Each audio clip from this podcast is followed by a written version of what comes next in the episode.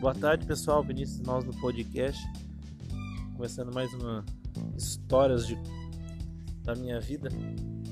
Vou contar pra vocês um dia que eu apanhei igual um condenado. Apanhei pra cacete do meu pai. Mas tive um bom motivo pra apanhar, né? Lembro uma vez que eu estava me preparando pra, pra, catequese. Olha só, pra catequese, mas a gente estivesse indo pra outro lugar. Aí a minha mãe falou alguma coisa pra mim, eu virei pra ela e falei assim: Ah, vai pra lá, sua filha da né, FDP, falei pra ela.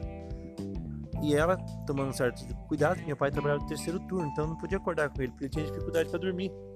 E aí ela foi no banheiro, mas bateu, bateu em mim. Aí só escutei na porta assim, toc, toc, toc, toc. Esse é o barulho da porta, tá? Aí a mãe, quem foi? Aí ela falou, aí ele falou, né? Sai que é minha vez. Puxa, mas aí ele entrou. Aí ela tapa na cara, ela sentada na perna. E por causa do medo do nervosismo, ela, ela batendo e eu mijando, batendo e mijando. Fiquei tudo mijado. Ô, oh, tristeza. Apanhei que nem um cavalo. Assim. Apanhei que nem um cavalo é modo de dizer, tá?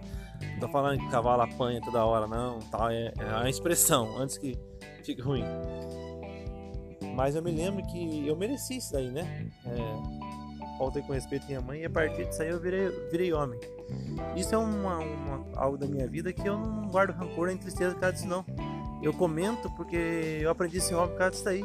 Até isso aí eu não era homem. Eu digo homem no sentido da palavra, não homem que o pessoal acha que tem que ser macho.